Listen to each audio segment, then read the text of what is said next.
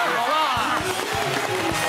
好，马上欢迎我们的四位帅哥美女好来艺术团，还有这个三位特来宾。好了，大家呢可能或多或少会常常觉得，哎，怎么这里痛那里痛？有一些病呢，就是找不到原因。好，今天医师要告诉大家，好，这个意想不到的破案关键在这里。好，原来如此。首先我们就来，这医师，哇塞，有女生呢，每个月流鼻血，鼻血，不是生理期的，他碰到奶哥。帅哥，对，就流鼻血，看到我就流鼻血，但是高兴还是气啊？应该是高兴啊，兴奋啊！他刚开始其实其实他去看耳鼻喉科了，那耳鼻喉科想说啊，就就流鼻血嘛，就帮他止一止血，觉得没什么。嗯。后来他他自己发现说，哎，怎么好像这个流鼻血连续两三次都是在这个月经期啊？耳鼻喉科说，哦，那这样你要不要去考虑妇妇妇产科？哎，那那个耳鼻喉科也是有概念，他想说，哎，会不会子宫内膜异位？就跑来妇产科来。我说，哎，我照一下你的骨盆腔，哎，没有巧克力囊肿，没有内膜异位的迹象，什么都没看到。我说这样最最简单了，你现在来，反正你现在找我也没有血嘛哈，我直接给你吃药。嗯，他吃了一个，下个月来就跟我说，哎，果然没有了。我说下次哈去看耳鼻喉科，跟他说我确定这是内膜异位，请他找那个位置哈。后来耳鼻喉科是真的找到了，啊，帮他烧一烧了哈。那如果更厉害的，有时候还会把它切下来。就如果说。很严重的、很深的，他就切下来。那那那一件烧完，他他他就没事了。所以他就这样解决了。可是子宫内膜不是在在这一圈吗？腹腔吗？是为什么跑到鼻腔来？骨盆腔的那个内膜因为比较多，就是直接散出来的哈。对。但是为什么跑到远处啊？这种说法就是有人说，是不是经过血流或者淋巴系统出来的？这是一个疑问啊，应该是啊。是啊。我一个另外病人没有通道啊，他是每个月咳血啊。啊。他每个月就。咳血，他也发现说，哎，就是月经期咳血啊。那我一听我就说你内膜异位啦，你说内膜异位咳血啊，他说就咳出来。所以要是频率跟月经一样的话，就可能是内膜异位。内膜异位几率就这样子啊？嗯，对，这是我第一次听到。第一次听到。没关系，你们女生也是不是第一次听到？不是，那个哪个？因为你也还没有第一次月经嘛。你现在就是，你就谈月经也一辈子了，还没听过？我有。对。有。是每次月经来是斗宅会流血的哦，有有对，因为它的内膜异位是跑到肚脐那附近，所以他月经来的时候是肚脐也会流血，很会跑。这种不少见啊，这种不少见，有有不少是腹腔镜手术的时候那个跑出来的，那有些是真的内膜异位在那里啊，剖腹产伤口内膜异位最多。但是跟着每个月的月经来的啊，除了这个乱跑的之外，还有一个很奇妙的，因为你知道女生呢，其实我们常常在月经前啊就会有月经痘。就是月经前症候群啊，通常就是月经什么脸会肿啊，会长痘痘，对不对？可是有个女生，她就发现她很怪，她怎样呢？她生完第一胎之后，大概一年啊，她就发现，哎，有时候大腿内侧会长一整片很大片，像湿疹。那有些甚至看起来很紫红色的斑块。那第一次看到就很紧张，就给医生看嘛。医生一开始看到说湿疹的样子，说啊，可能湿疹啊，湿疹的原因很多嘛。嗯。然后就想说，那如果不会很严重，可能一些口服或者一些外用药治疗就好。哎，回去，哎，好像几天之后真的好了，好了，他想嗯就好了。没想到后来一个月后又出现了，想说嗯，那怎么又湿疹？以前都不会这样子。医生就发现说，哎。你好像来的时间也蛮固定的哎，就大概几乎每个月，就是如果一问就发现，哎，他这个湿疹，他这个皮疹，这个红斑长的时间点呢，也跟他的月经很一致，但不是月经来的时候来，他在月经前六天，通常到六天就会出现了。那蛮准的呀。对，他都可以用那个来预测自己月经什么时候。然后呢，在月经来之后一两天就会不见了。哎，后来就说啊，我知道你是什么，他就是自体免疫疾病，像过敏。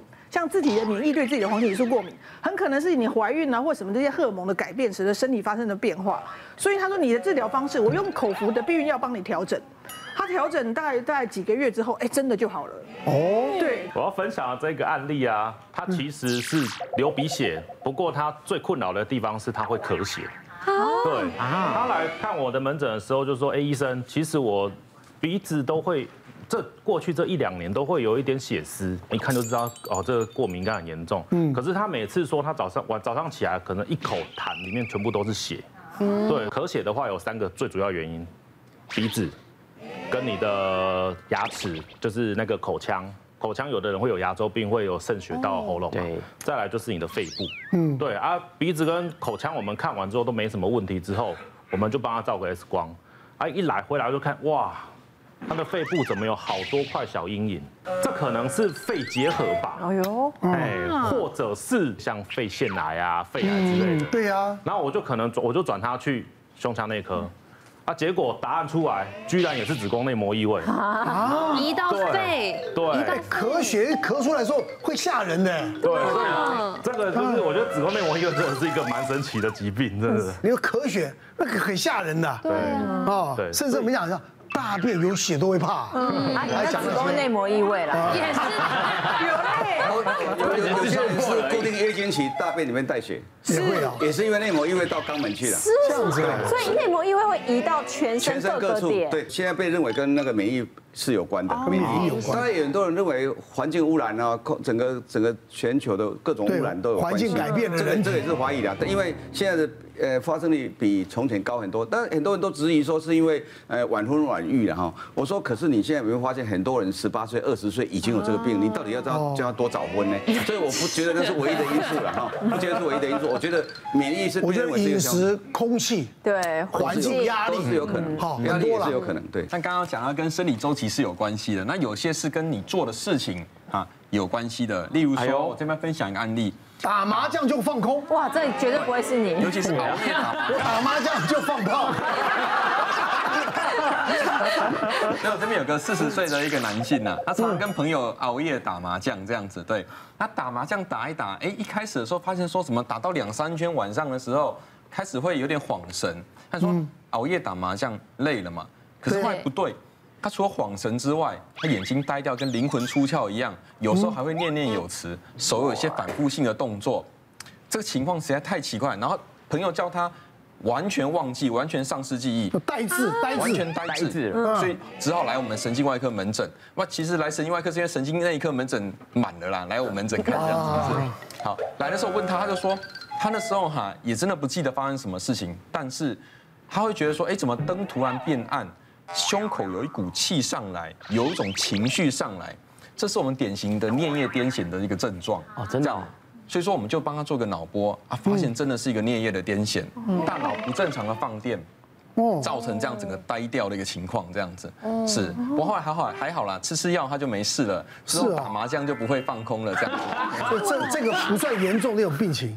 对，其实这个还算，这其实是蛮严重，尤其是尤其是癫痫的人，什么时候容易发生？就是熬夜、饮食不正常加喝酒，这个病人三个都有。哇，就真的会这样。上家盯我的时候，我情绪也会不好，我就整个翻。是是是。所以以后发呆不能直接认为人家就是在做白日梦，有时候真的是癫痫。他以为生病了，然后大没有发现。你不要以为就打麻将会被误会。之前有个小朋友啊，就是他去上学之后啊，本来啊功课都还不错，后来没想到呢，有一天就发现老爸家长就发现那个联络簿老师就写说，哎，该生啊，最近就是上课常常不专心，放空，神游。甚至严重的时候，老师叫他名字还相应不理，哎，这就过分了，这就大条。是，老师给一个玩彩仪哈，有个哎奇怪，以前不会这样，对，然后成绩就退步很多啊，家长就很担心啊，我的小孩以前不会这样，就问说你在学校是有受到了什么？霸凌啊，或者对学校不怎样，那小朋友就说没有啊，我其实没有，我没有听到老师叫我干嘛，想不发生什么事情了呢？就后来呢，啊，其他人就说，哎，你有没有觉得孩子有没有可能，比如说可能是呃拒学症啊，可能是适应不良啊，要不要带他去看身心科啊？因为一开始都觉得可能是这些嘛，去看身心科，身心科医生就感觉不像这个哦，可是有可能，哎。神经科医生还蛮聪明，他说他有可能是另外一种疾病，你应该要去看神经内科。就去看神经内科，就发现他跟那个先生一样，他就是他们癫痫里面叫失神性发作，就是他看起来他其实是脑子他在癫痫，可是他看起来真的就是在发呆，在做白日梦，所以而且是连外界的讯息他是收不到的，所以老师叫他名字他也不会听到。对，我们了了解的癫痫都会抽血啊，口吐口吐白沫这样子啊。他们这种就叫失神性发作。哦，失神性发作。甚至有些小朋友的癫痫，他他发作的时候会大叫。然后大笑哇，大笑，嗯，都有的，所以不一定只有这种我们说的抽搐。然后后来终于被他发现说破案，原来以前都误会他了，他不是故意，他不是变成不想上课，而是他生病了。后来开始治疗之后，果然就真的好很多。嗯，所以要多了解，多了解。对，我是之前呢大三我去俄国游学，然后游学三个月，因为那个日夜的那个时差是不太一样的嘛。然后回来之后就发现我一落地，然后那一个月我整脸哦全部都是冒一堆痘痘。然后皮肤科也看的不是太好，然后就会觉得说怎么办？因为那时候已经其实半只脚在演艺圈，然后就是整个脸都都完全吃药也压不下来，还要化妆，还要化妆，然后又要盖，然后去学校你又会觉得天哪，美美的人怎么会变成这样？然后后来好不容易几个月就是把那个病情都压下来，但是从那一次之后，你就发现我身体只要有压力或是嘎的太忙的时候，我身体就会出现很大的那种警讯出来。我有一次那时候刚好就是又参加比赛，然后又嘎西又干嘛干嘛，反正就是满到一个炸掉。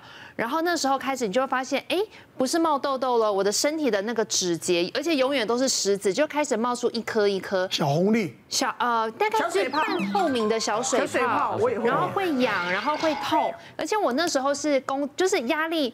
我不太觉得压力，我觉得那是一个人生的助力，所以我有一阵我还去看了那个家传三代的中医哦，去把脉哦，然后把脉之前我还跟他讲说啊，不好意思，我我刚刚迟到，因为我刚刚中间有个空档，所以我做了什么什么事情，然后等一下呢，我今天留了三十分钟给，因为我等一下要做什么什么事情，我都非常你知道开心跟亢奋的跟他分享，然后呢，他就拔了我的脉，他说刘小姐，你这个脉象。是随时会跳楼的人呢？什么意思？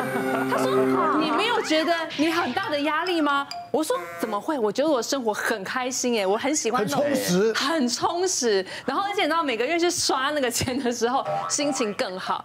他说你不行哦，你一定要强迫自己休息。我说我真的不需要休息，我觉得我人生好开心。然后就硬生生的开了那个晚晚上会让我比较放松的药，就是。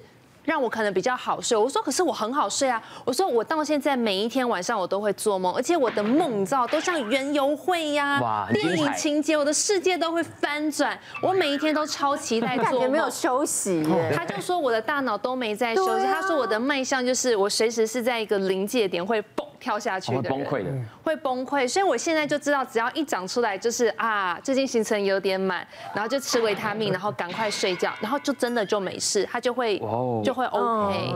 别忘了订阅我们 YouTube 频道，并按下小铃铛，收看我们最新的影片。想要看更多精彩内容，快点选旁边的影片哦。